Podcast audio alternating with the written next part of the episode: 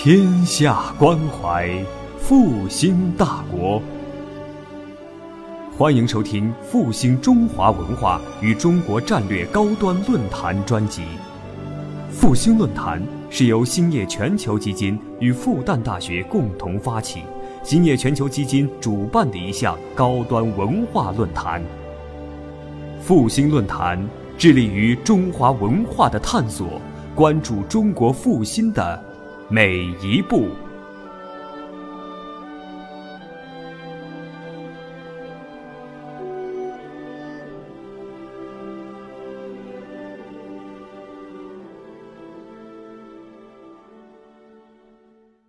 非常高兴和朋友们啊，在晚上来讨论呃这样一个话题。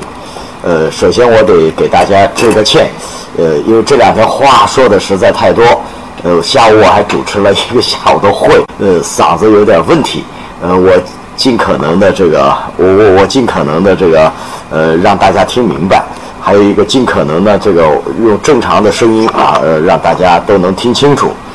呃，中国文化走出去，其实这个这个问题呢是。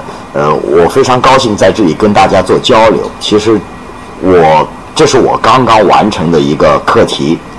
呃，课题做完之后呢，我还真是没有跟呃外界的朋友们进行过任何的沟交流和沟通。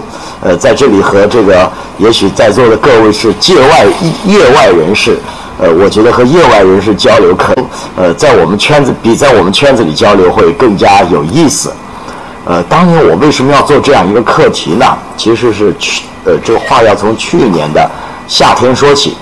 去年的夏天，我在呃，当时我还是在哥本哈根大学，呃呃做访问。呃，当时呢，这个我看到那个世界各地啊，都在纷纷的办孔子学院。那么我问哥本哈根大学的教授，哎，我说你们北欧这样一所老牌大学，为什么呃不办个孔子学院呢？这个这位这这位教授是是是做跨文化研究的专家呀，他马上回了我一句话，让我很震惊。他说：“你们送出来的东西都是我们需要的吗？”呃，这个话听了以后，我就觉得这个话里很有味道了。你们送出来的东西都是我们需要的吗？这里边后面的问题就是，我们应该用什么样的文化产品走出去的问题。大家都知道，这些年来，孔子学院在外面这个有很多的说法，有很多的议论。如果关心班的人也知道，这些最近一段时间，在这个北美有有连续的几所孔子学院被关闭，这里各种的问题非常的多。但是我们不能不承认，孔子学院在办学的机制体制，一直到它的教材的选用，以及师资的配置上面，它确实都是有很多问题。那么从这个问题出发，我就觉得我们应该重新的去研讨一下我们中国文化怎么走出去的问题。我们现在老是说一句话，就是要让人家听用世界听得懂的声音去表达中国的意志。那么什么是听得懂的声音呢？什么样的话我们在国际舞台上能够非常啊？今天我们说起来非常从容淡定的去说呢？这是我们需要去研究的。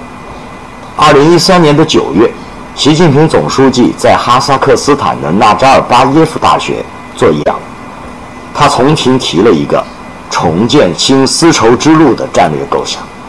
在这个问题上面，我又想到了一个另外的问题，那就是我们今天建的新丝绸之路，我们会把一些什么样的精神产品和物质产品带出去呢？也就是说。今天我们的丝绸之路，我们带出去一些什么东西呢？大家知道，古丝绸之路，灿烂的古丝绸路之路，我们中国的很多文化、文化产品，无不论是在器物的和精神的两个方面，都带到了西方。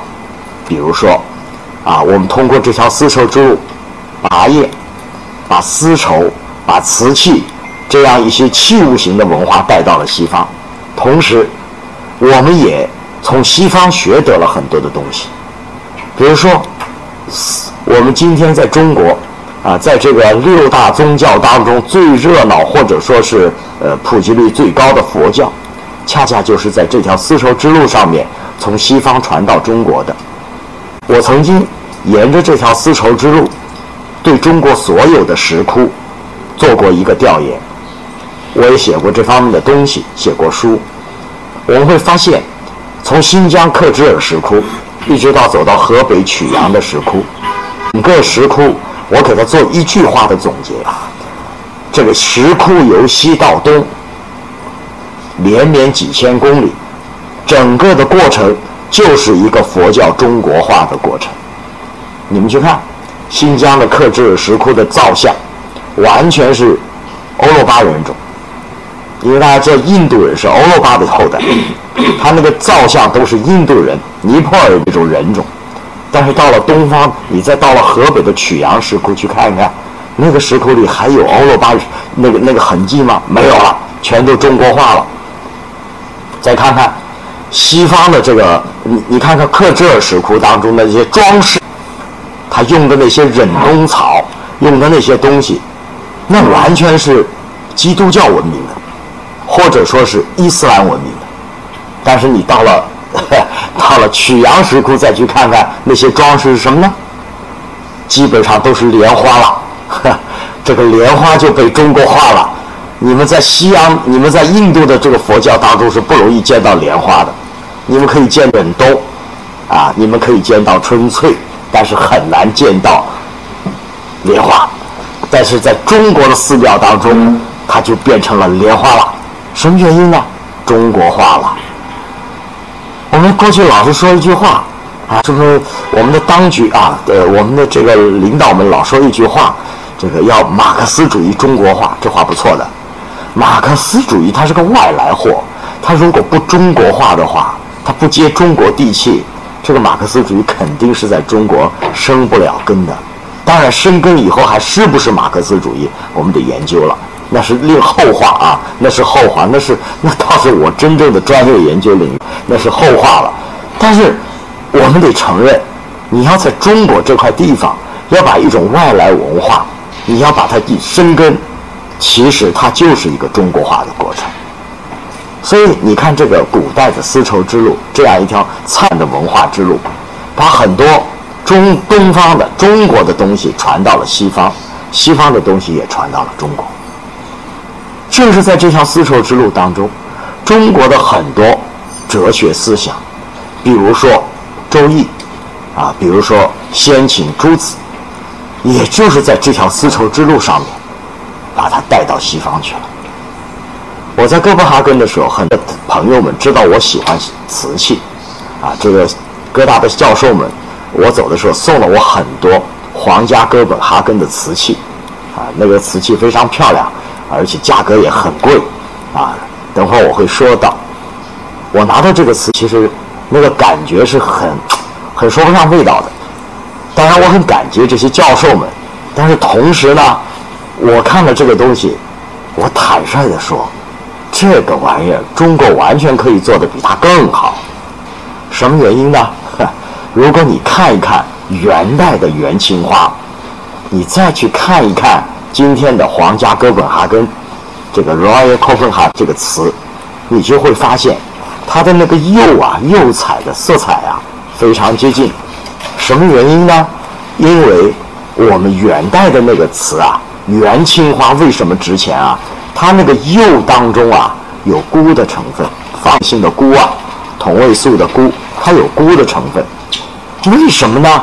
因为元代的这个明当时啊，很多阿拉伯的商人啊，把中东地区的那个那个那个嗯，做这个釉的这个原料啊，带到了中国，然后我们把它。这个中东的釉，在中国的窑里边就烧出了灿烂的元青花。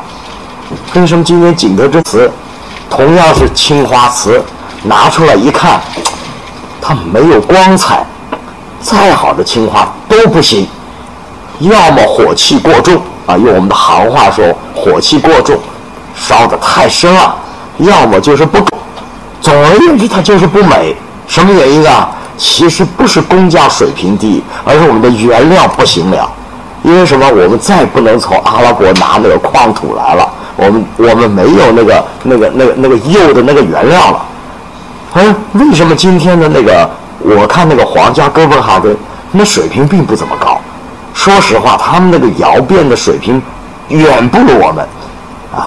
但是为什么它它它它那个颜色看上去有那种玉的那种那种剔透感呢？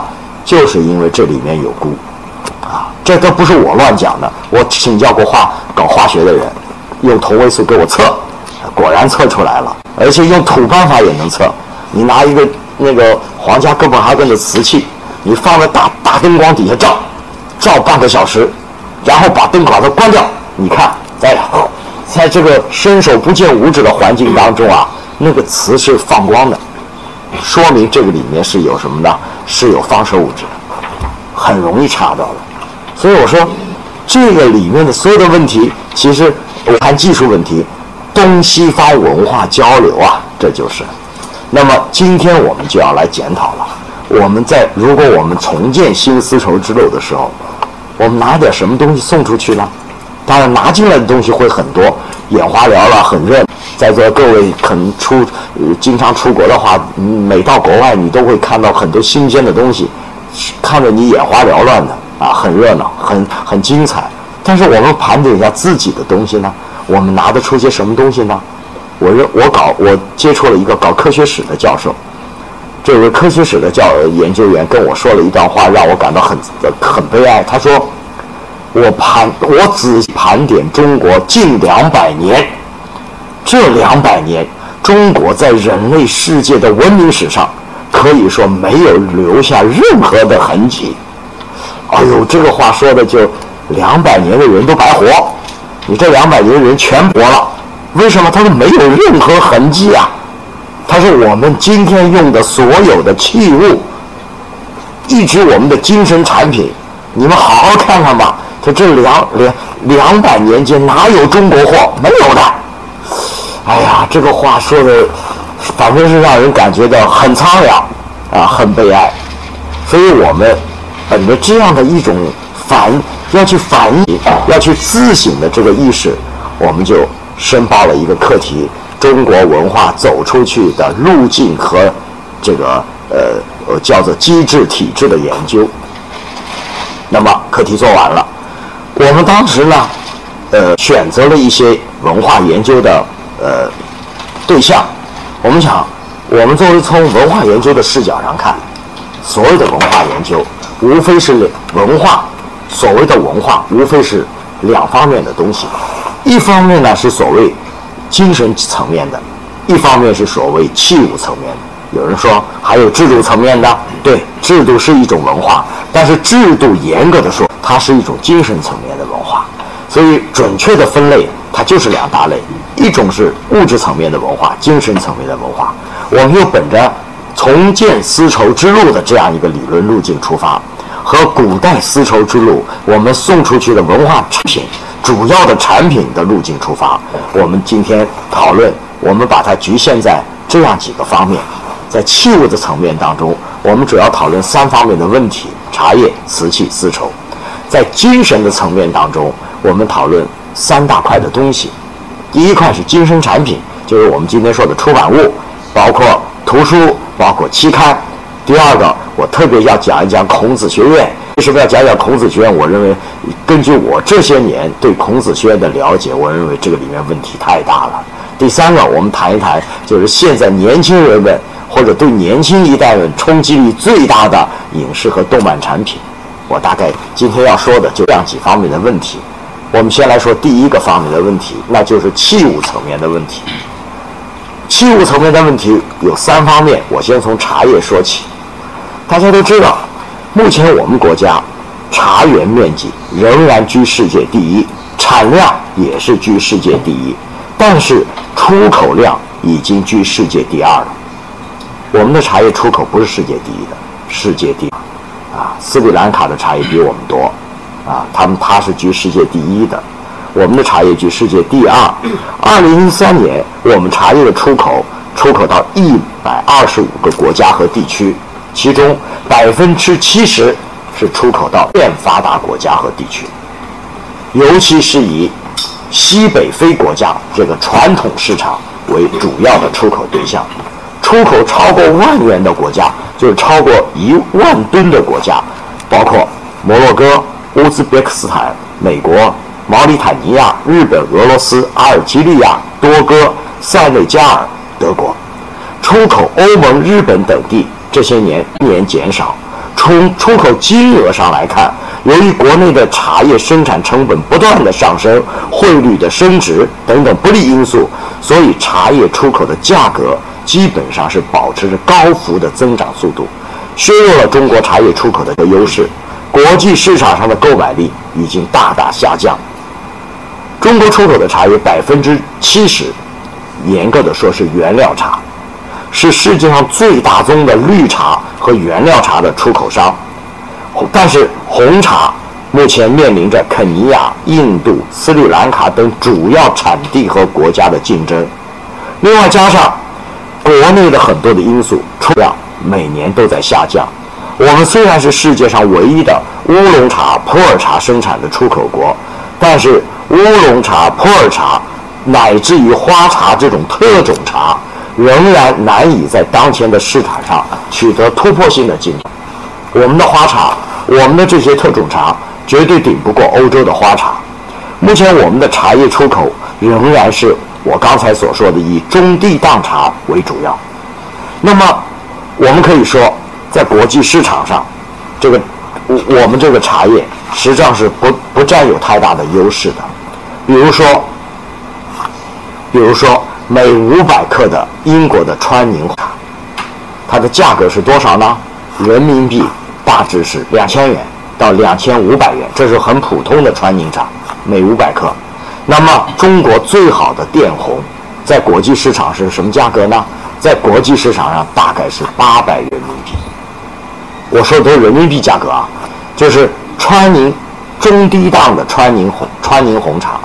在国际市场上，每五百克大致是两千到两千五百元人民币，而中国最好的云南的滇红，每五百克不会超过八百，八百人民币。其实我们滇红的品质要比川宁红茶好得多，但是我们卖不出价格，我们卖不出价格。什么原因？这个里面有几方面的因素。第一，茶叶的质量安全问题。大家都知道，茶叶是食品。食品这个在欧盟、北美市场有严格的壁垒。欧盟目前世界上农药 MRL 标准设置最严格的国地区，多次的这个曾经就是因为中国红茶叶农药超标，曾经向有关当也向中国的有关部门投诉，而且是退货，甚至是起诉。二零零八年一月，欧盟发布了新的食品装当中的农药残留的标准。新标准涉及的范围更广，其中有些标准是针对中国农药的使用情况做出的调整。随着这个欧盟实施的这个茶叶的农残检的这个标准越来越苛刻，中国的茶叶要想进入欧盟已经非常困难了。道理很简单，这个农药的残留的标准和重金属的标准。绝对不是说你今天不为不不给这个茶树打农药，它这批茶就是标准的。土地的修复至少有六年，就是你今天这个土地我不再打任何农药了，这个土地还原的修复至少是六年，而且你还要做很多技术处理，这六年才能恢复。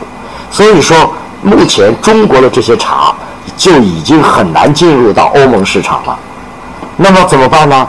少数的企业为了蒙混过关，他就会做一些以次充好等等等等的这样的事情，就会败坏中国的这个茶叶的名声和品质，这是第一个问题。第二个，缺少茶叶行业的龙头老大和全球知名的品品牌。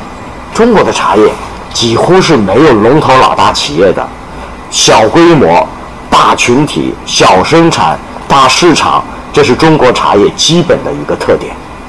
我们茶叶的企，就是生产茶叶的企业数量太多了，但是多数都非常的弱小，市场经营的主体实力不强，既没有像立顿、没有像星巴克、麦当劳这样跨规模、或者说是跨行当的这国际性的跨国公司，能够引领国际消费潮流，更是没有一个能够带动全国茶叶市场的领军的这样的一个企业或名牌，没有，中国几乎找不出来。啊，二零零八年，我们国家有多少茶厂呢？我们国家注册的茶厂有七万多家，注册了自己的品牌多少呢？不到一千家，就是说七万间加茶厂，它注册的品牌不到一百个。由于这个茶叶出口的规模与世界知识，呃呃那个知名企业这个相差甚远，所以中国在整个的国际茶叶市场上，我们始终处在中低端。第三个。那就是我们国家的茶叶的生产，这个企业的科技创新意识非常糟糕。我们茶叶的这个企业自主研发能力非常的弱，难以生产符合国际市场消费口味的产品，不能及时的生产适合适销不同偏好的时尚的这种创新的饮品，啊，这是我们的茶茶品的最大的问题。我们是千人一面、万人一面的一个企业。比如说，他炒这个绿茶，他只能炒这个标准的绿茶；他酿、他他发酵红茶，也只能发酵到这个水准。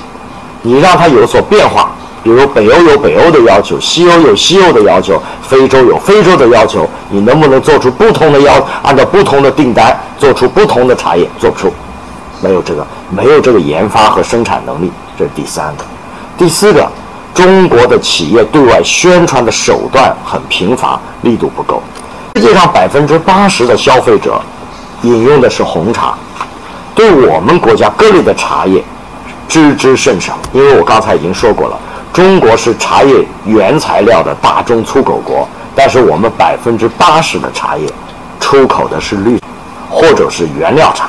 原料茶是没有经过发酵的。发酵以后才可能成呃成为红茶，半发酵以后才成为乌龙茶，所以它都要经过后期加工的，啊，单单炒一炒的茶就是绿茶。中国只能大部分的都是生产绿茶，啊，有一些有一些地方这个生产工艺很差的，其实它很糟，很可惜。我曾经到广西的这个呃那个那个百色地区啊，博色地区的那个那个农林啊，呃那个呃凌云啊这样的一些县里去。啊，那个地方漫山遍野都是茶，而且都是高山茶，质地非常好。但是炒茶工艺和手段差极了，差极了啊！这个凌云那个茶厂，我去了一下，看了极其的可惜。什么原因啊？他只会炒茉莉花茶。我就问他，我说。茉莉花茶只有北方人爱喝啊！我说南方人呢不喝茉莉花茶的，你们怎么想得出来的去弄茉莉花茶？他说我们请的师傅是北京请来的，他只会炒茉莉花茶，呜呼，啊，这就呜呼了。所以这主我我们再看一看那个其他的一些产茶国，比如说斯里兰卡、印度、肯尼亚，啊，肯尼亚这个国家你们不要小看它，这几年它茶叶生产是。这个后来居上，来势凶猛。它的肯红茶，呃，质地可不高，不不不不，质地可是不低的，啊，肯尼亚这个国家不能小看它，啊，这个非洲国家可不简单，啊，这个他们的大使曾经送给我一袋咖啡，我起初不以为然，喝完以后才发现，哎呦，这是上等咖啡，极好，口感好极了，绝对是好质量的咖啡。所以这个国家千万不要小看它，像这样一些国家，它都非常注重去拓展他们的国际市场。这些国家的这个政府为宣传本国的茶叶，有大量的投入去做宣传，特别是做海外宣传，常年的向这个消费国的百姓进行宣传，都获得了非常不俗的成果。啊，我拿到肯尼亚的咖啡，又不是在肯尼亚，我也没去过肯尼亚。我是在韩国，啊，韩国三星集团让我去给他们的驻首尔的大使们用英文去讲一次关于中国的传统文化的课，啊，等我讲完了，那个一个一个黑人噔噔噔从后面追过来给我鞠了一躬，他说你讲的太好了，他说我送你一点我们国家的小礼品，我说是什么？他说这是我们肯尼亚的咖啡，希望你喜欢，哦，我说谢谢谢谢。起初我想肯尼亚是什么好咖啡啊，我没听说过，但是最后一喝还真是个好咖啡，真是不错啊。所以我们从这里面我们就可以看到啊，就是我们的投入是相当的不够。第五个，我们国家的茶叶的单产处于较低的水平。中国的茶园是世界上茶面积的大概的二分之一，但是产量是多少呢？产量只是世界茶产品的四分之一，非常粗放，大家理解吧？用二分之一的园子生产出四分之一的茶叶，你们想一想，其实是很可惜的。所以我们好多事情要检讨。改革开放三十年啊，中国的这个 GDP 已经走到世界老二了，但是我们的付出的成本很高啊。我们的那个，我我们我们带来的债也很多啊！我这个嗓子弄到今天这个地步，都是北京给害的。这个他前两天在北京那种，哎去了以后我就完全的不行了呀，就完全的被他搞得，我就我就受伤了呀。然后回到上海，今天已经能说话，昨天话都说不大出来了。明天又要去北京了，明天一早又要去受害了。所以整个的这个。哎呀，我就不说什么了。反正总而言之就是，总而言之就是，我们要好好的去检讨我们改革开放三十年付出的沉重的代价。我们用二分之一的土地生产了四分之一的粗茶。用我的话说，因为都是原料茶，它是粗茶，其我们是得不偿失的。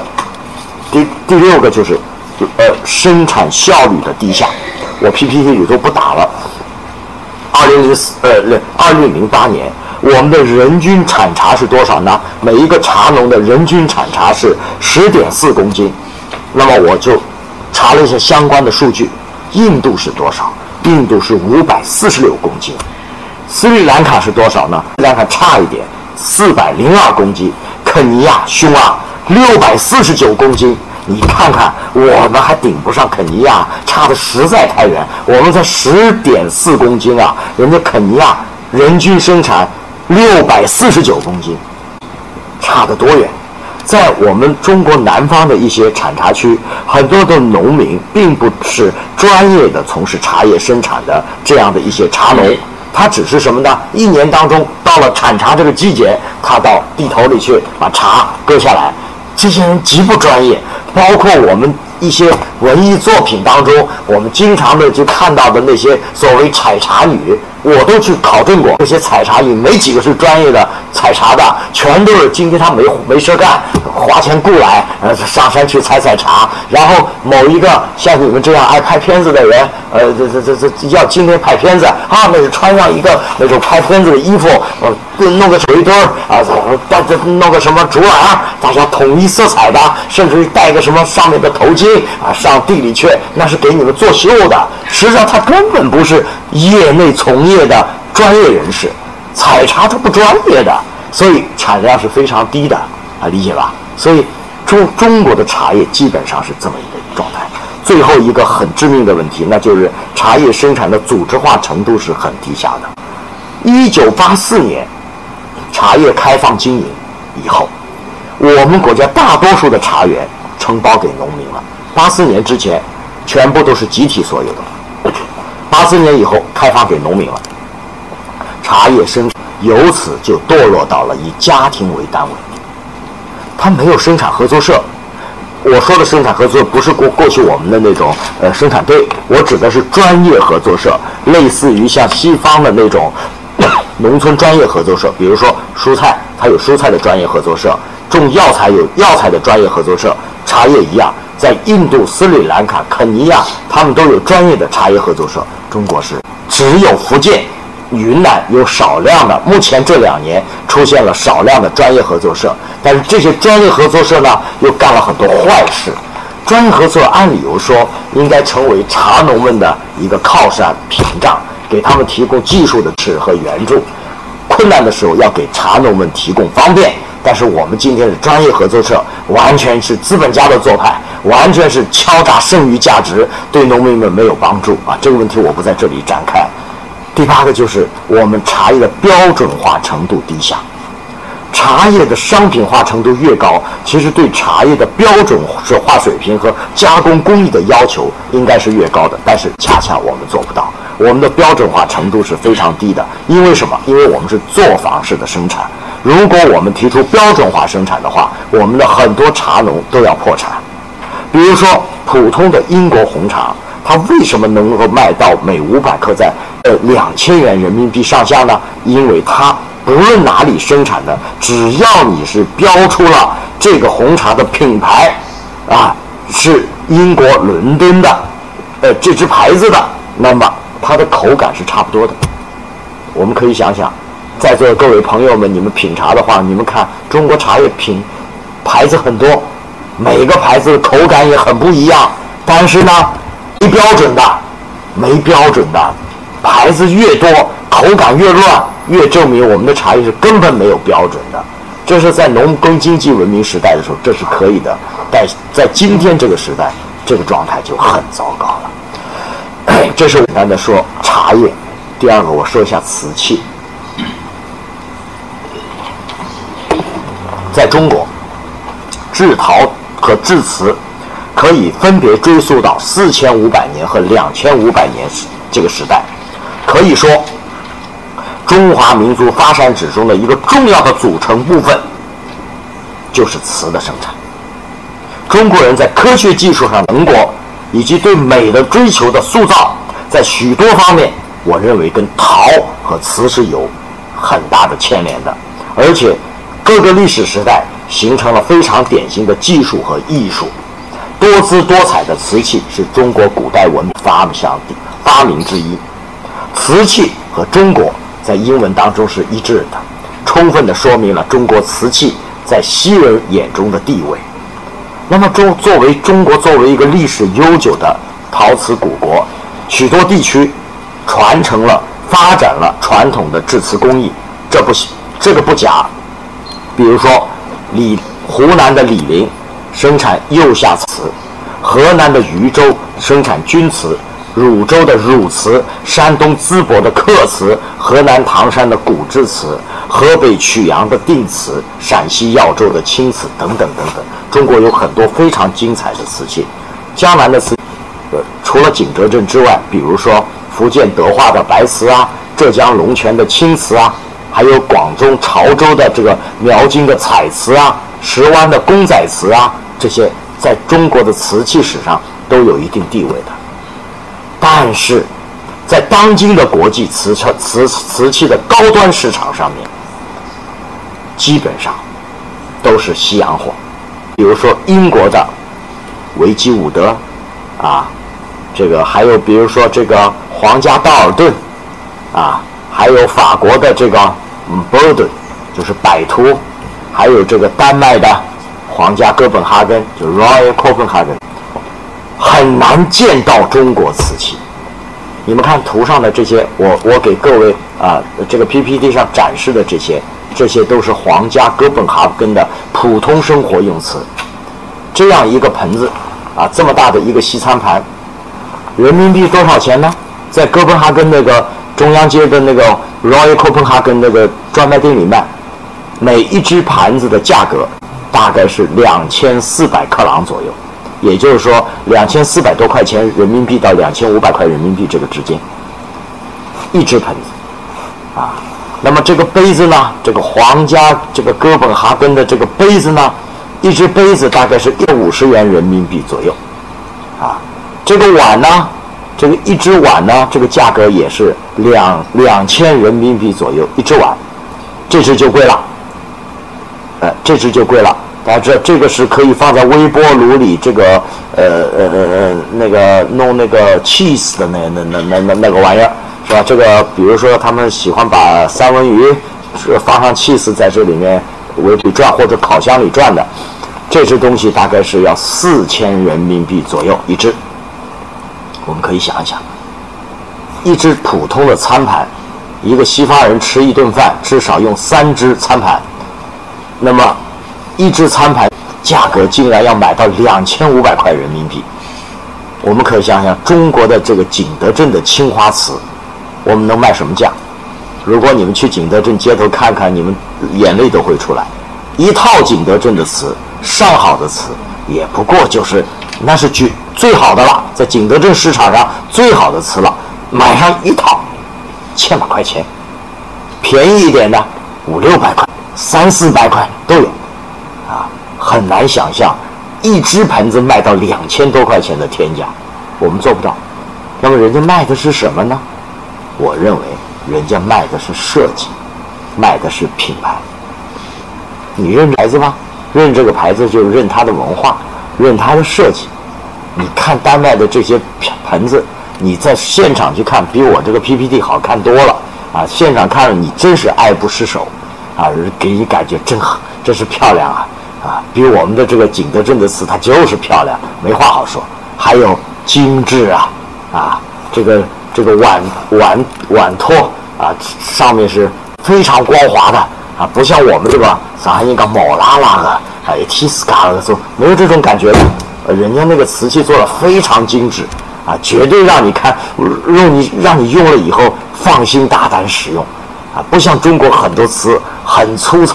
我记得我们家里的那个老人过去买的新碗，第一件事情放在水泥地上给你好好转一转，咔哧咔哧磨一磨，道理很简单，那个托做的太烂了嘛，对吧？托做的太烂了，做的太毛糙了，道理就在这里。由此，啊，由此我们就在想，什么原因造成的？我们把它做一些总结，啊，你看看，这就是中国瓷，看看我们的这些中国瓷。这些瓷价格是多少呢？大概是八百到一千一套，啊，八百到一千一套。你看单个的中国瓷，好像也还不错。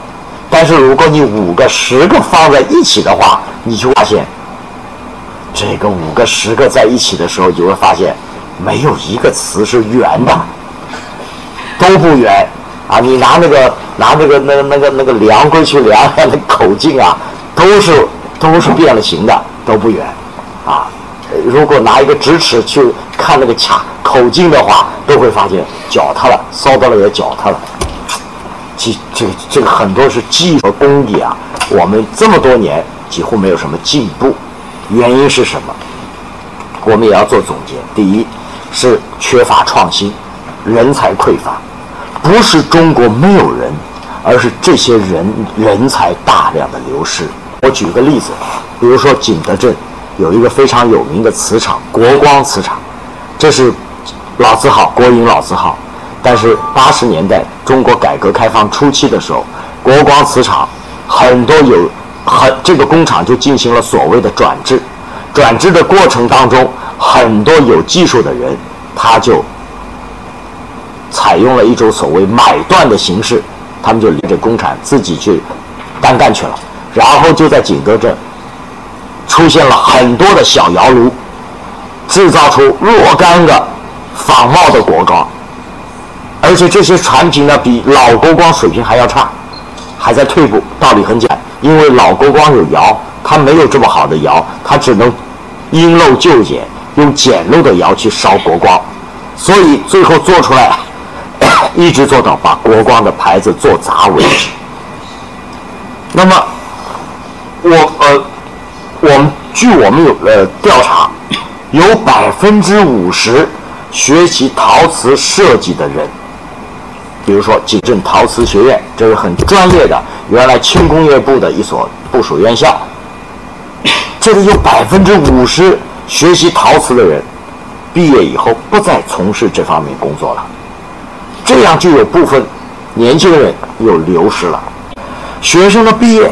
大致趋向两个方面：一部分的学生觉得一些企业的工作创造不了自己的价值，他们选择自己去办工厂、办工作室；另一部分选择了知名企业，前几年就业率比这几年就业率还高一些，他们选择国企；这些年来，他们选择干脆走人，到外企去。这就是使得人才流失非常的严重。第二。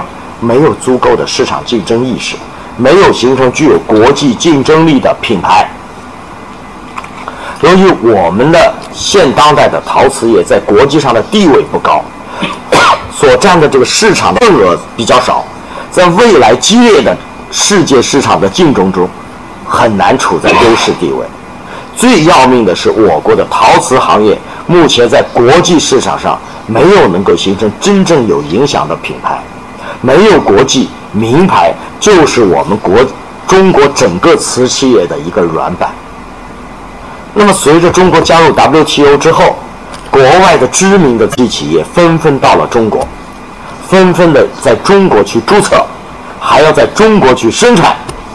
那么，有朝一日，当着这些个世界名瓷厂全部到了中国，用中国的原料、中国的员工去去生产他们的品牌的时候，我觉得问题会更大，比现在还大。因为这些瓷厂目前还只是有这方面的想法，大动作还没有。如果他们来了，他们把他们的技术带进来了，把他们的设计带进来了，用你的工人，用你的原料，在你这里面搞污染，造完了产品卖到世界各地去，我们可以想一想，我们的瓷器怎么跟这些人去拼打拼？我们的瓷器生产怎么跟这些人去打拼？第三个就是技术管理设计都落后。落后就要挨打，同质化的严重不足，那就是我们今天设计的不足。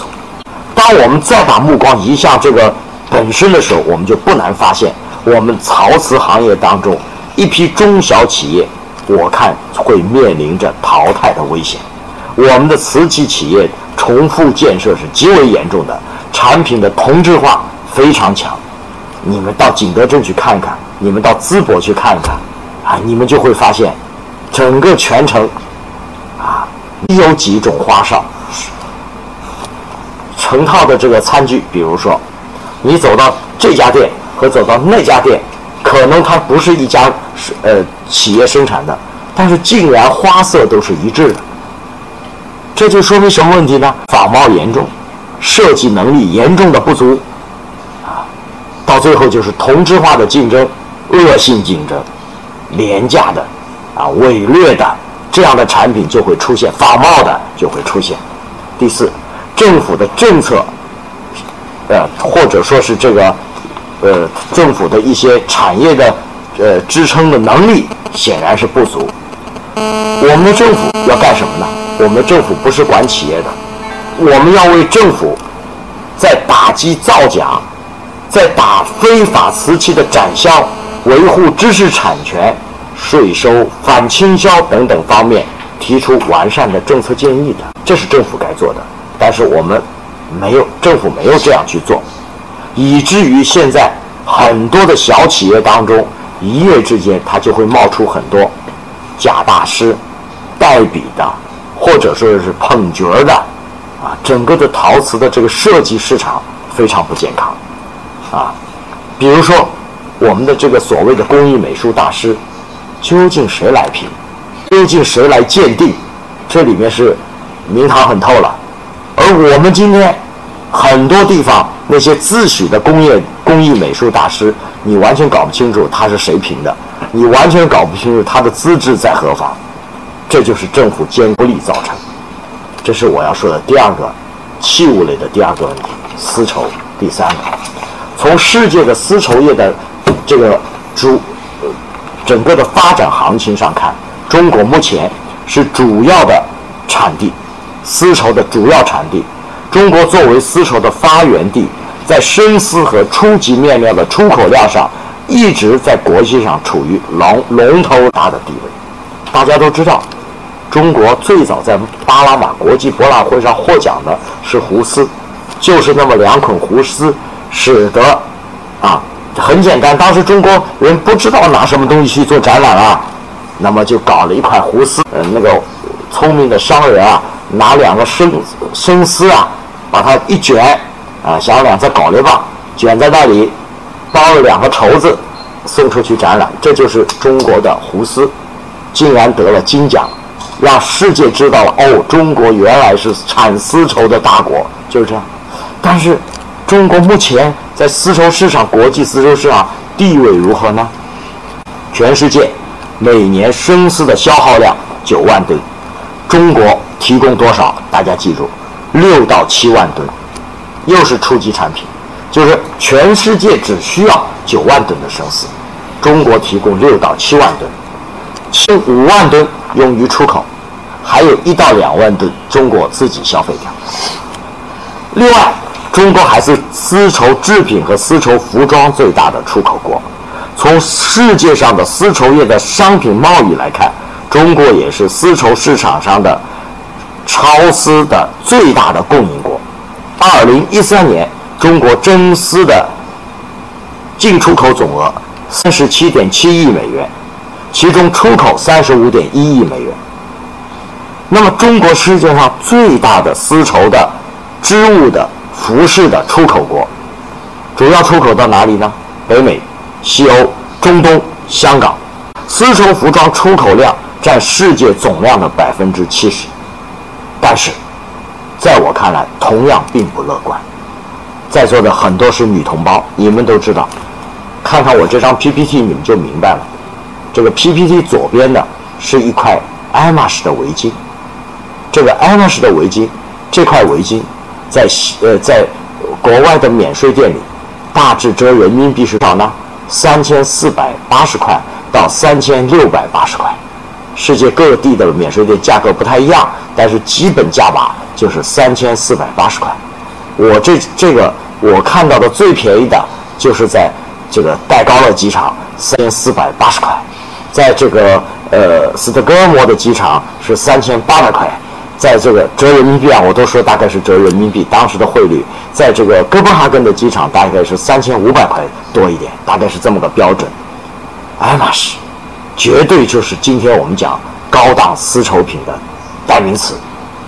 女同胞们都会知道，你们真正拿到一个爱马仕的时候，你们认的是什么？认的是它的品牌，你们根本不会认它的那那那那那种质感。爱马仕的质感，说实话，在我看来差极了，啊，那个垂直度也差，啊，那个，嗯，拿上去给人感觉就像尼龙布，啊，那感觉就像尼龙布。你们说我说的对吗？像尼龙布，是是脏不色意，根本不灵光啊。但是什么呢？它是牌子啊，你系围巾的女孩们一定会把爱马仕显露出来的，这就是爱马仕，对吧？它是个牌子。但是你看，我们右边的这块，这块是中国的丝，我们当地的一块丝绸，是 上海真丝大王里的今年的新款。你们猜这块丝绸钱？这块围巾多少钱呢？啊，多少钱呢？六百块人民币。啊，一个是三千四百八十元，一个是六百，赌销一样啊，大小是一样的啊，差距就有这么大，差距大这么大。看了以后非常的糟糕，什么原因造成？啊，我们做理论的要去做总结的。什么原因造成？第一，相关企业的经营规模小，创新能力弱。中国目前蚕丝加工企业主要是国有企业改制以后的股份制的企业，大多小而分散，现代企业制度不健全，基础环节加工环节实力薄弱。资金、科研、技术方面没办法与国际名牌公司相抗衡，产品档次低、品种单一啊，这些等等问题，这是第一个问题。第二个问题，经营观念的落后。中国长期以来，这个丝绸大都是以订单贸易的形式出口，就是卖原料，就等于是卖原料。产品不是直接进入国外市场的销售的终端，而是通过中间商去供货。也就是说，很多西方的商人拿着我们的初级原料到外面去做加工，加工完了就以高档品牌的名义卖掉了。我们很难，这个爱马仕里面有没有中国货？我没有做过调查，我没有到爱马仕的总部去做过调查。但是我知道世界上很多知名品牌的它的初级加工全在中国。全是使用的中国原料，那么 这就造成了我们国际这个丝绸市场上，我们根本不能够走到市这个市场的顶端。第三，缺乏一批掌握国际市场游戏规则的人才。长期以来，我们的丝绸进出口是由国有老字号的贸易公司——中国丝绸进出口公司去管理的。这是一家。坐北朝南的国有老字号的这种所谓呃贸易公司，没有太多的开拓能力，而且人才无匮乏，也是现实的严峻的考验，严峻的问题。在中国丝绸业，你要去融入世界的时候，你指望这样的人，呃，去为你市场开拓，几乎不要去想了，这个问题是不可能的。丝绸业更谈不上要去跟国际接轨的问题，因为我们连人都没有，我们没有人才，我们既没有生产的设计的人才，我们也没有营销的人才。丝绸作为一种啊，作作为作为一种奢呃奢侈品，它的设计它的设计应该是有全球意识的，应该是国际顶级的。我们中国没有任何一家丝绸厂会把我们的设计师事务所放到米兰、放到巴黎，哪怕是放到香港，没有的。我们的设计师事务所一定是在本地的。那我们在这样的一个地方，怎么可能世界生产出世界上顶级的丝绸产品呢？不可能的。第四，核心技术的实力有待加强。我们是长，我们中国的这个丝绸工业呀，有悠久的历史。啊，我们也有很多培养丝绸专业人才的院校，比如说我们过去上海的东华大学、华东纺织工学院，还有苏州的丝绸工学院，这是非常专业的培养这方面人才的学校。是这些年来，我们在这些学校在这个做大做强的时候，做大的同时，它并没有在自己的行业当中做强，比如说在设计。在款式，尤其是在丝绸的后整理工艺上面，我们远远赶不上发达国家。我们输就输在我们的后整理。很多时候，我们的原料很好啊，但是我们的后整理太差了。这种差异使得一条意大利的丝绸的领带可以卖两百美元，一件法国的丝绸的晚礼服可以卖到上万美元，但是一条中国的丝绸领带不会超过一千人民币。这个差异在这里。第五个就是缺少国际化的丝绸品牌，这个问题我就不再不再展开说了，大家一听就明白了。由于这些原因，使得我们的丝绸这样一个带有国字号的这样的一个文化物类的文化产品走出去，目前也是困难重重。这是我先谈三个关于这个器物类的呃呃文化产品。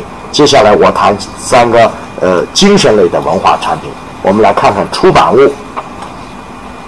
根据新闻出版署的统计，二零一三年全国累计出口的图书报刊是二千零六十一点七七万册，与上年相比增加百分之三十三。其中，中国出口版物呃。这个出版出口的这个出版物的出口累计是多少呢？一千六百三十九点二七万册，与上年相比，增加了百分之四十三点二七。但是，我们要看一看，中国出口的书都是一些什么样的书，出口到哪里，以及这个这个海外的这个读者群在哪里。啊，根据我的一个统计，中国图书的主要市场是日本、新加坡、美国、香港、法国、英国、德国、澳大利亚、加拿大、韩国和马来西亚，少数的还出口到我国台湾。全球一百多万华人是中文图书的主要的消费群体，明白？大家听了明白？就是全球一百多万华人。是中文图书销售的主要群体，谁买，我也很关注。国外大学图书馆、公共图书馆和研究机构是购买的主流。在很多国家，中文图书私人购买是零，没有人购买，全是大学、科研院所、公共图书馆去公共部去政府购买，说白了就是。或者是公共购买，那么这是一方面。另外一方面，我们再看看国际上欢迎哪类中国图书，这也很重要。哪一类的中国图书受欢迎？啊，我们来看一下。第一类是中国的人物传记类图书，特别是中国的政治人物的传记图书。比如说毛泽东、邓小平、周恩来、蒋介石、宋庆龄这样的呃一些传记人物的图书，国外有兴趣。这个兴趣也不完全是呃各个国家是均衡的，不一样。这个兴趣主要兴趣在哪里呢？香港地区、台湾地区、越南裔这一代人喜欢看中国的传记类图书。第二类，中国传统文化。这个传统文化主要指的是什么呢？烹饪、茶艺、书画、中医养生、太极武术，基本上是这类书。那么这类书哪些人喜欢呢？美国人啊，比如说美国邦诺书店、美国波特斯书店这一类人非常喜欢。第三，旅游类图书，比如说那种各种各样的旅游指南、户外探险、游记笔记。还有旅游营手册，英国的水石书店，美国的邦诺和波特斯书店，瑞典的这个赫尔辛基学院的书店，大量的收购这种书。第四类，经济类图书，更多想了解中国经济发展的现状和目前的工业技术问题的这类书是什么呢？南美市场兴趣。大家说南美是新兴工工业体啊，他们有兴趣。第五类，汉语类的教科书，这个书主要的营销对象法国、巴西、英国。最后有一很奇特，这个言情类和武侠小说，这个言情类和武言情类和武侠小说只有两个销售对象：一越南，二印尼。我们从这里面大致就可以看到，在我们这么庞大的进口图书的这个数字当中，事关科学技术，包括人文社会科学，事关中国改革开放三十年的这个重要的文献资料以及重要的成果总结的这些图书，都不在其内。至于，当代科学技术这些图书，中国出口那就更是少而又少，啊，几乎没有。包括我们的一些啊基础类的科数学，呃基础类的科学，比如说数学啊、物理啊、化学啊，基础类的这类的图书几乎没有出口。那么造成这个图书出版这个主要的原因是什么？啊，主要的原因是什么？造成这个。出版类出现这些问题的主要的原因是什么呢？啊，我想，一个啊，我还可以给大家在这个谈这个呃原因之前，我还可以给大家总结一下这个呃，包括我们的这个期刊啊，我们的期刊学术期刊，我们这些年来中国的学术期刊啊出口也不少，但是我们在海外啊，我们会发现。我们呈现一个很奇怪的现象，就是中国每年学术期刊从数量上来说，每年增加非常有限。什么原因？你看，每年出口的期刊中品种很多，但是数量叠加不多。什么原因？就如我刚才所说，这些期刊基本上都进了各个大学的图书馆或公共大都公共图书馆，私人对你的期刊。购买没有兴趣，造成这个现象是什么呢？我想三点。第一点就是，这充分反映了中国在科学技术，包括人文科学方面原创力不足，缺少国际的影响力。人们为什么要买你的书啊？买你的书道理很简单，那就是要啊，我要用你的这个，我要用技术嘛，或者我要关注你的科学嘛。关注你的发发现嘛，新发现嘛。你既然没有原创力，没有新发现，那我为什么要看你的东西呢？这个人的一生的阅读是有限的，时间是有限的，我当然要把这个时间用在最合理的位置上去。中国由于这些年来在科学技术，包括人文科学技术、人文技科学上面，我们坦率的说，我们跟世界发达国家我们有距离，所以说我们的原创力不足啊。啊没有没没有没有新的这个可以影响世界科技发展进程的这样的一些这新的科技术出现。第二个，出版的结构不合理，资源的集聚度是不够的。我们知道这个出版业呀，它是一个非常具有集聚能力的这样的一个一个行业。上个世纪的三十年代，上海是这个出版的中心，在福州路那一带，中国曾经几百家的出版社就集中在这么这么短短的这一条福州路的行，跟以及它周边的小巷子里。这就是它的这个一个资源配置非常健全，而且这个资源的集聚度非常之高。但是今天我们的所有的出版社是分散在全国各地的，你们去查一查，每个省都会有一家人民出版社，每个省都会搞上一家什么少儿出版社，甚至于每个省都会搞家什么画报社。也会搞一家什么什么社，起码是一个一个一个模式的，这就使得它的资源完全被分散掉了。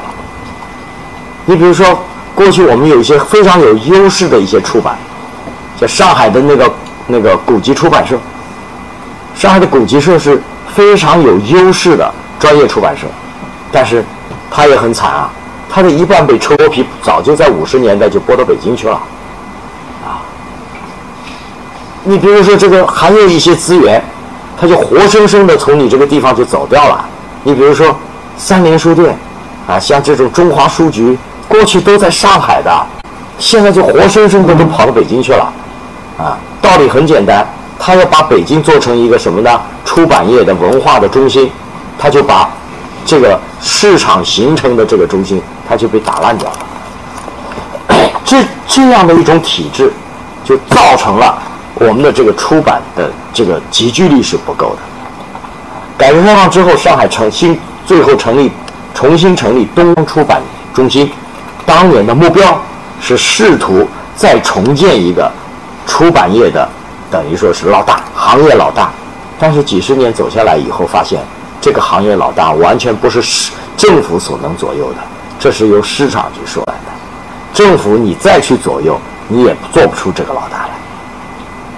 第二，最后一个就是体制机制没有完成市场化的改造。中国的这个出版物在体制机制上面根本没有形成市场化的改造，这就决定了中国的这个出版业很难啊很难走市场这条道路。我们都知道，不是所有的出版业都能够走到市场化的道路上去，但是有一些出版业是可以走向市场化的道路的。但是中国在这一方面，往往是经常走的是走钢丝的两头，要么大家都变成一个事业单位，要么就把你全部推放推到市场上。我曾经跟这个出版业的领导们交流的时候，我就说：“我说现在你让出版社走市场化的道路，这我没有意见。但是我说，比如说大学、科研院所的出版社，你也让他走市场化道路，合适吗？”我说我也算是在国外大学教过书、工作过的。我说，国外没听说过哪个大学的出版社是走市场化道路的。大学出版社它一定是大学养起来的，他是为大学的教授们出版学术著作为主的，再出一些所谓的教材，这是他的任务。你怎么能把大学的出版社也搞市场化呢？显然不合适吧？啊，现在不仅大学出版社搞市场化了。像我们科学院这样的全额拨款事业单位的出版社，它也要搞市场化，我觉得非常可怕，啊，这个如此这般的话，我不知道未来的这个社科院的出版社还能出些什么玩意儿，我都不知道了。你想，你让他走市场，可以啊，他就要找有利可图的活干了，那你不能左右他了，哪个书挣钱我就出哪个书嘛，但是。你大学和科研院所的出版社显然是不能这样走的，你要以学术发，要以要以去去这个弘扬或者积淀学术作为你的主业的，那你能做到吗？你没有金钱作为后盾，你怎么去做呢？这都是问题。这是我讲的第一个出出版物，第二个我谈谈孔子学院。这些年来，大家都知道中国的孔子学院发展很快。我们的国家领导人到世界各地啊，总是要去走访所当地的孔子学院，并且讲义这个热情洋溢的这个致辞啊，希望把孔子学院办好等等等等。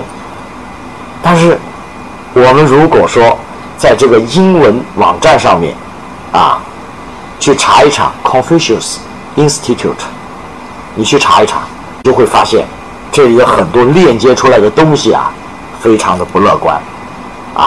这个遭到人们诋毁和谩骂的词条会非常的多。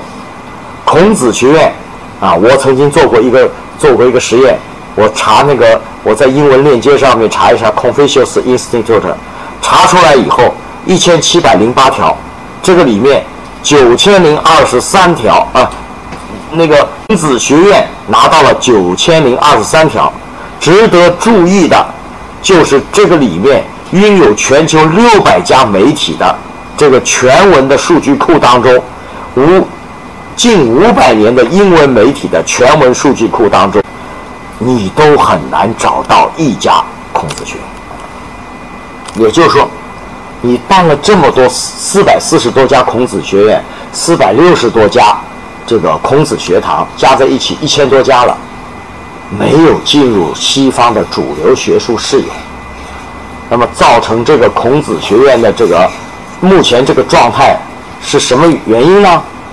澳大利亚驻中国前外交官卓斯林在他的一篇文章，那个文章的名字叫《孔子学院中国软实力》当中，他就写道：“他说，孔子学院项目已经不单单涉及文化领域，也不单单单是单纯的学术研究，它的根基在于需要依靠中国政府。”往好里说，这会导致学术的失语。学你你靠政府了，学术就不独立了，在西方人看来就失语了。往坏里说，这可能会衍生成为一种宣传手段。美国加州大学洛杉矶分校的政治学的这个博呃博士候选人，在他的论文《中国与国际和谐：孔子学院在推广北京软实力中的作用》这篇文章当中，在评估。建立孔子学院是否会帮助中国在世界上赢得朋友方面，他提出面临两大难难题，其中之一就是孔子学院是如此新的东西，以至于难以知道它的影响力到底在哪里。另一个困难是难以将孔子学院的作用和其他文化推广活动的作用加以区分。那么，英国广播公司。曾经就全球做过一个调查，在不包括中国在内的二十六个国家和民众所做的调查中，大约有百分之四十二的人对中国在世界的作用持积极肯定的看法，只有百百分之三十二的人持负面评价。同样是这家公司，二零零六年他也做过类似的调查，有百分之四十五个人持正面的态度，百分之二十七的人。持负面的态度，但是，当他们在做孔子学院调查的时候，这个负面数却大大的增加。什么原因？什么原因？二零一四年，大家都知道，这个网上都有了。芝加哥大学一百多名教授，包括政治系、历史系、英语系的七个主任发起联名，要求校方二零一四年九月与孔子学院的合约到期后不再续约。他们的理由是什么？他们说，汉办是中共的一个机构，汉办控制教师的聘用和培训，引发学术课程会受到中共对言论和信仰自由的政治镇压和影响。这当然有言过其实的地方，但是不不能排除我们在孔子学院的推介过程当中有自身存在的一些问题。这些问题主要表现在哪里呢？啊，我想主要是表现在这样几个方面。一个就是孔子学院的师资的问题，孔子学院教师的工作并没有，或者说并不只是要求说普通话、会说几句外语，而还应该能够成为推广中国传统文化的操守。但是，呃，但是。它的问题在哪里呢？它的问题是，我们的这个孔子学院现在外派出去的很多老师，基本上只是一个语言类的老师，他没有其他的能力。你让他传播中国传统文化，几乎是不可格的。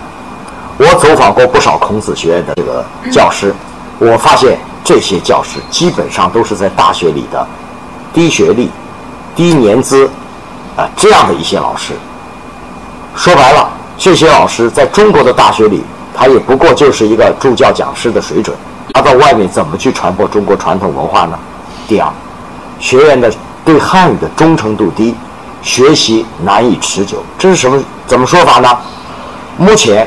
中在这个四百多家孔子学院和六百多家孔子学堂当中，接受汉语教育的人，大概是差不多有一千万人，但是百分之八十五的学员是经过注册的，这什么意思呢？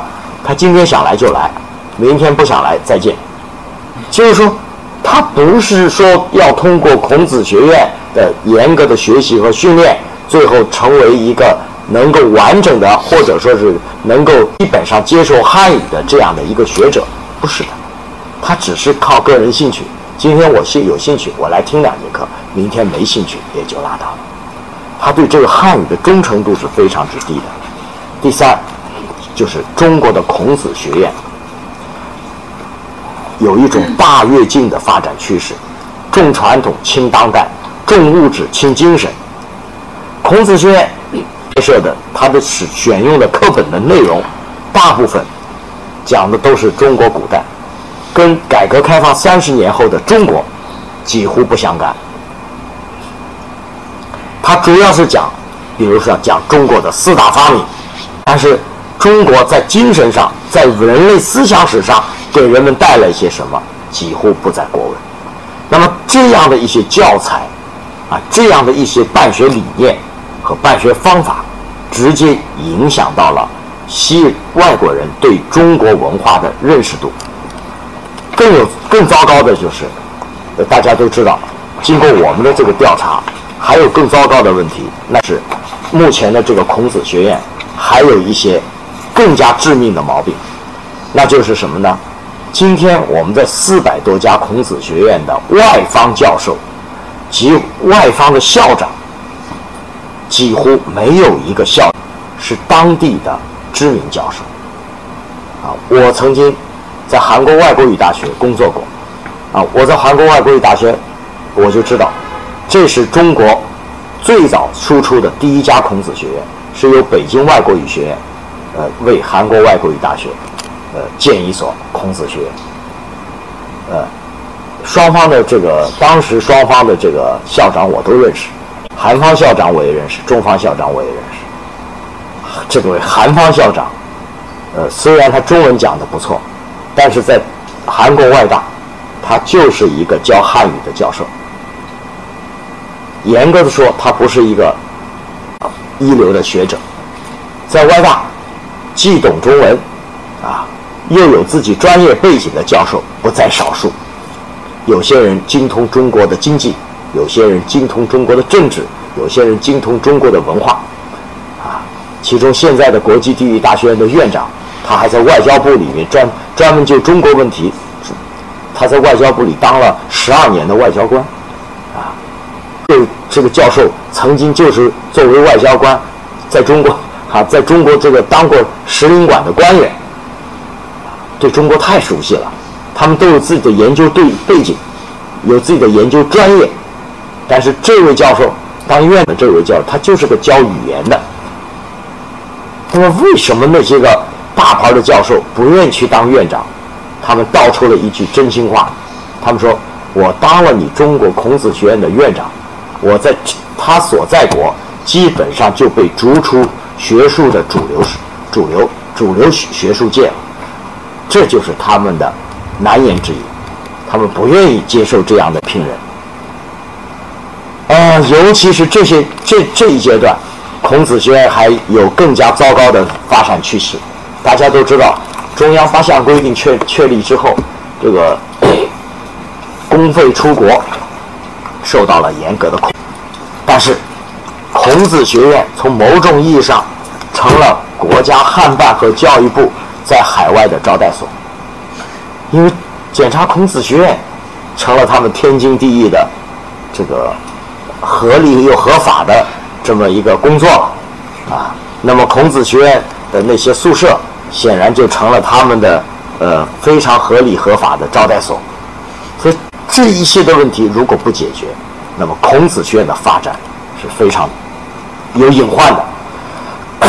最后我再谈最后一个问题，就是影视和动漫的产品。中国电影的出口额在零一零年达到了三十五点一七亿美元。那么美国是多少呢？美国在二零一零年，它的出口额是二百一十二亿美元。我们出口三十五点一七亿元人民币，人家是二百一十二亿美元，折人民币换算差多少呢？四十倍。中国电视剧的海外销售额占全球电视剧销售额的百分之五，但是销售的面很小，销售的价格也不高。现有的问题是什么呢？就是国产的电影在国外的院线能见度非常低，出口影视剧主要都局限在古装戏、武打片，出口的区区域啊，主要局限在。亚太地区，以及啊东南亚、亚太地区和华人居住区，主要原因是国际营销手段单一，啊，影视品的放映和播放的渠道非常的狭隘，产业链没有形成，产业带动性不强，国内需求不一致，文化折扣率很高，影视产品国际化的程度非常的低。这是电影电视，年轻的朋友们都知道，这些年动漫是一枝独秀、发展极快的一个新兴行业。经过差不多八十年的发展，中国从第一部的黑白的动画片《铁扇公主》，到目前的电脑立体动画的出现，已经发生了巨大的变化，拥有了中国。动画摇篮之称的上海美术电影制片厂所拍摄的一些，比如说《阿凡提》啊、《哪吒》呀、《孙悟空》啊、《葫芦兄弟》呀、《黑猫警长》，曾一度名扬海，给全球观众留下了不俗的印象。但是这些年来，中国的动漫产业发展非常的不乐观，一个是缺少可持续发展的产业政策。产品质量也不高，缺少有竞争力的相关的企业。中国每年大概有四万名动漫院系的毕业生投入这个行业，就全国学动漫的人每年有四万个投入这个行业，但是其中大概也仅有五千人左右会最终留在这个行业里。就是说，绝大多数的人最后都改行了。四万人当中，每年最后留下来的不会超过五千人，其他纷纷改行。这还是小事，更重要的是什么呢？更重要是，一旦一个年轻人在中国的动漫行业取得了一点点小的成绩的时候，他一定跳槽，他一定跳到外国的公司，哪怕是一跨国公司去，或者说是合资公司去。他一定不会在中国的动漫企业继续做下去。也就是说，中国的动漫企业留不住人，留不住人，这是个非常糟糕的问题，非常糟的问题啊。那么，为什么会造成这个因素？主要是，直到今天为止，我们的动漫产业没有国家标准，也没有国家政策，更别提有没有国家的扶持。这问题我也不再展开了。那么，针对我刚才说的这个六大门类的文化现象的这些问题的时候，那么我我我就想这个谈一谈啊，我们今天的这个动漫，呃，我们今天的这些文化产品走出去啊，我们应该是怎么怎么去做啊？我想我们还是分两类。刚才我们是两类，今天我们谈对策研究的时候啊。恐怕我们也得分两类。第一类就是关于器物类的文化产品。那么我想，关于器物类的文化产品啊，我们主要的要去解决的是这样几个问题。第一，就是要去创新体制，搞好结构的调整。大家都知道，我们今天的这个打品牌仗啊，呃，我们首先要去创新体制。我们如果体制机制上面我们没有健全，我们的创新是一句空话；结构调整上我们没有创新，也是一句空话。所以，当我们做完这个课题的时候，啊，我在丹麦的一个朋友啊，看了以后他非常高兴，他就说：“哎，他说可不可以两国我们联手来做一点，做一点项项目试试看？”他说：“比如说，丹麦的皇家哥本哈根有非常好的设计啊，嗯，我们可不可以？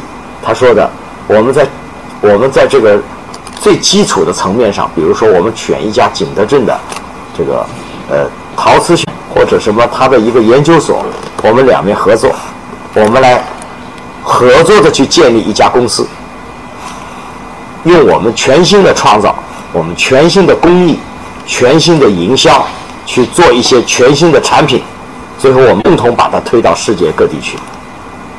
啊，呃，一五年啊，我们准备就去朝这个方向去把它做课题，而且我们已经约了呃皇家哥本哈根的设计所和景德镇陶瓷学院，他们都非常乐意，他们都非常乐意。他说：“教授们，你们愿意牵线，我们非常愿意做啊，我们很想做一些落地的项目，我们把这个活儿试试看，把它做下去，看看有没有有没有效。”第二，要走差异化的发展道路。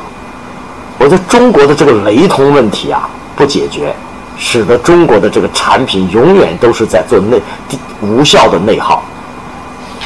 文化产品就像我们当年的什么洗衣机、微波炉啊，什么空空调，呃，那些家用电器差不多的。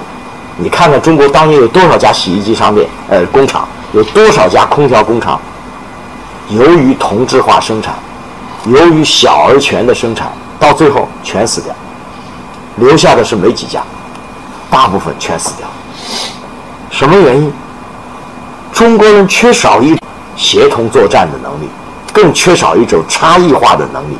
比如说，你在做空调，那我就不做空调了嘛；你在做生活用词，那我就做艺术用词嘛。我们可不可以差异化的生产？啊，你在做丝巾的时候，那我就不做丝巾了，我就换个品种去做了，对不对？可不可以这样做？还有，大力的去要扶持器物类的文化品牌，这些文化品牌，你要把它扶起来，非常的不容易；你要把它砸掉，很快。比如说上个世纪的八十年代到九十年代的时候。上海的丝绸行业当中是有一个不错的牌子的，在座的各位女同胞应该知道，真丝大王是一个不错的牌子。但是今天你们年轻的朋友们会进这商店吗？看都不想看他一眼，一看那都都老大妈的东西，对吧？你们年轻的朋友会进那家？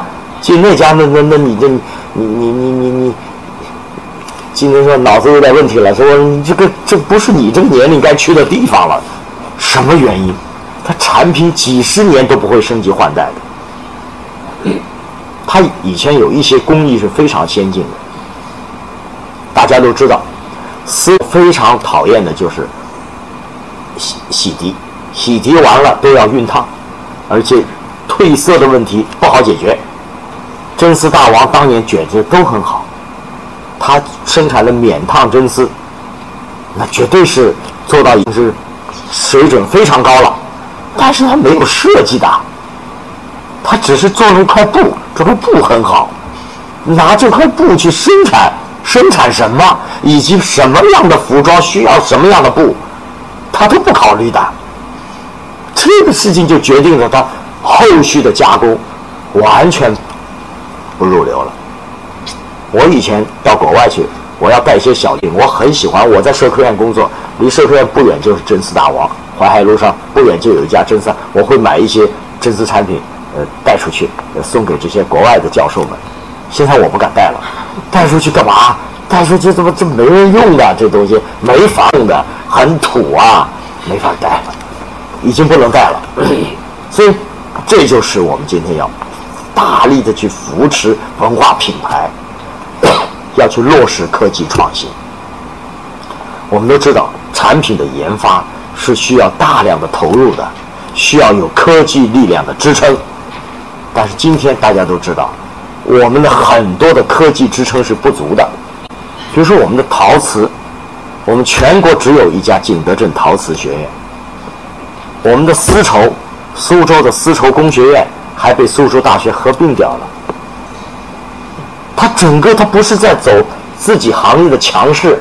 走强，而是在走弱，这就决定了我们的要去落实科技创新，我们实际上是底气不足的。我看到了一个报道，我看了以后，我大致就觉就明白了，我们大概整个的这个我们的创新能力就是这个水准。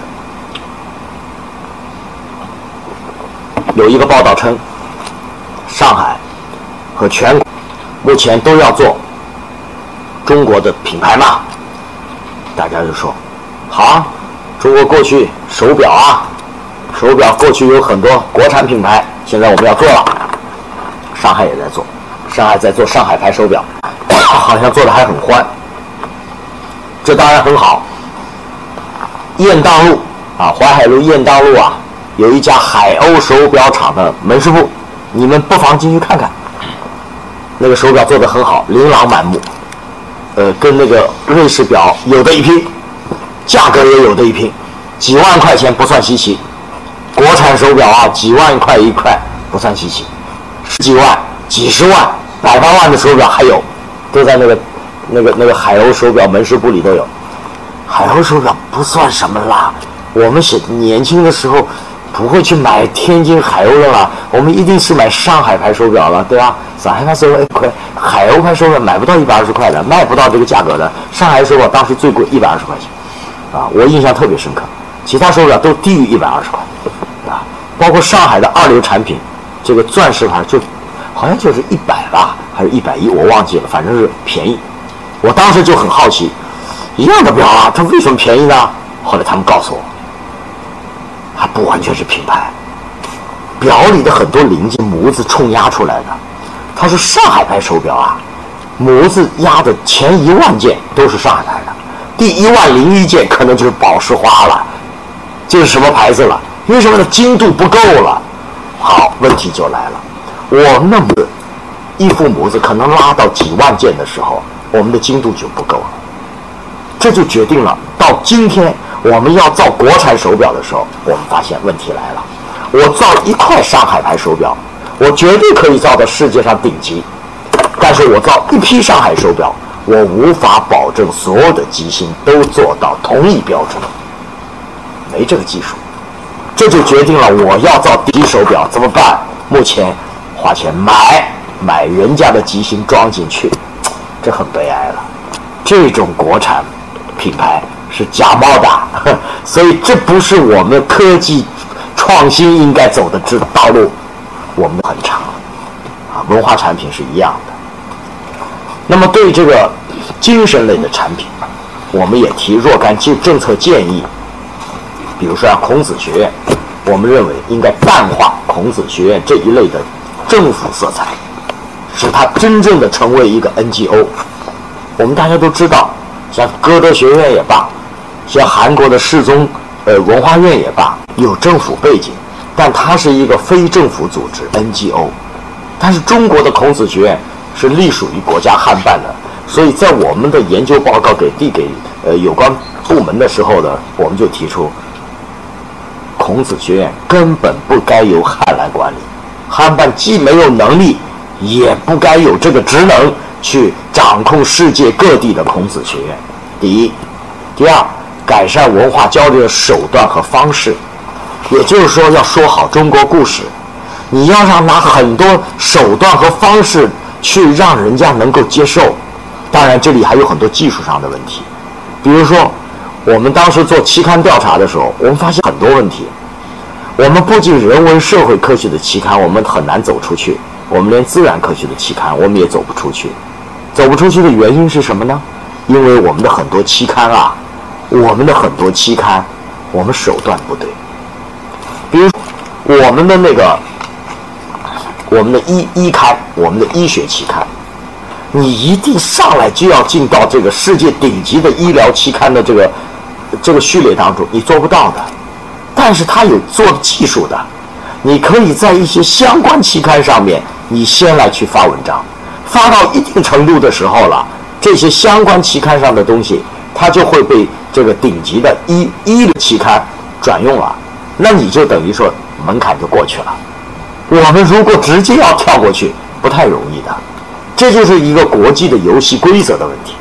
还有，国际期刊有自己的栏目、版式、设计，以他的自己的刊物兴趣，我们一定要深入的去了解人家的版式、栏目、兴趣。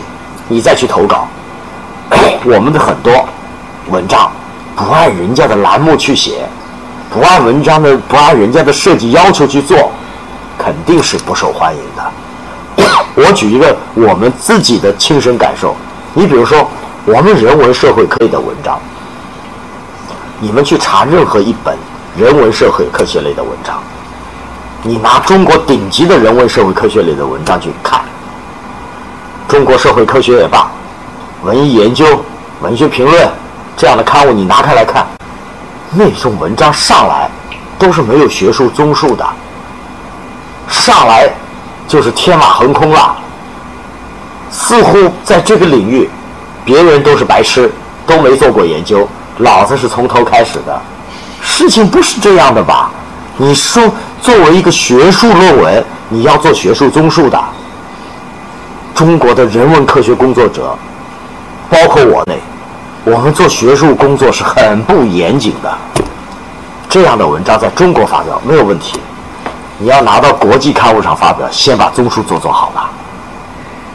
不仅要有综述，还要有结论的。你写了半天，你要干什么？结论是什么？显而易见的结论，它就是一块表。我要你说它干嘛？我也懂啊。对不对？这是一块表，难道就是让你写篇文章就证明它是一块表吗？这样的文章人家不需要的，需要的是你要得出一个什么新结论？结论有吗？没有，没有结论的文章，人家是绝对不会用你的，绝对不会引用的。所以，包括我们做社科学研究的人，我们都应该跟国际去接轨的。你的所有的研究方式，你的言说方式，你都应该是接轨的。这才能够谈得上我们今天讲的文化交流的手段和方式上去跟国际接轨第三，要扶持一些企业开展跨境服务和国际外包。这个事情就是如我刚才所说的，我们很想撮合像哥本哈根的皇家呃瓷器和景德镇陶瓷学院这样的呃这样的机构，有实力的机构，你们来合作，然后我们建一些国际外包项目。第四个要加强国际营销网络的建设。那我给大家看到的，比如说你们可以看到的，刚才你们看到的那些前面的那些呃那些那些图片啊，你们你们看到那些图片，呃，你看看那些呃皇家哥本哈根的瓷器做的多么的漂亮，而我们我你看看人家的皇家哥本哈茨啊，刚才你们看看这个词做的多，这都是人家网站上的。我们中国哪一家瓷器？陶瓷工厂能够把自己的网站设设计的漂漂亮亮，做国际营销的有没有？没有，我们差距太远，所以在这方面我们要做大量的工作，要去做努力。呃，我简单的就说这些，呃，我留下一些时间，呃，我非常愿意跟大家做一些交流，看看大家有没有问题啊？谢谢了。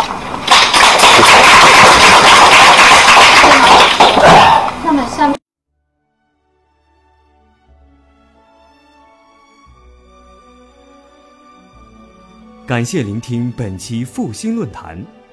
本论坛由复旦大学儒学文化研究中心提供学术支持。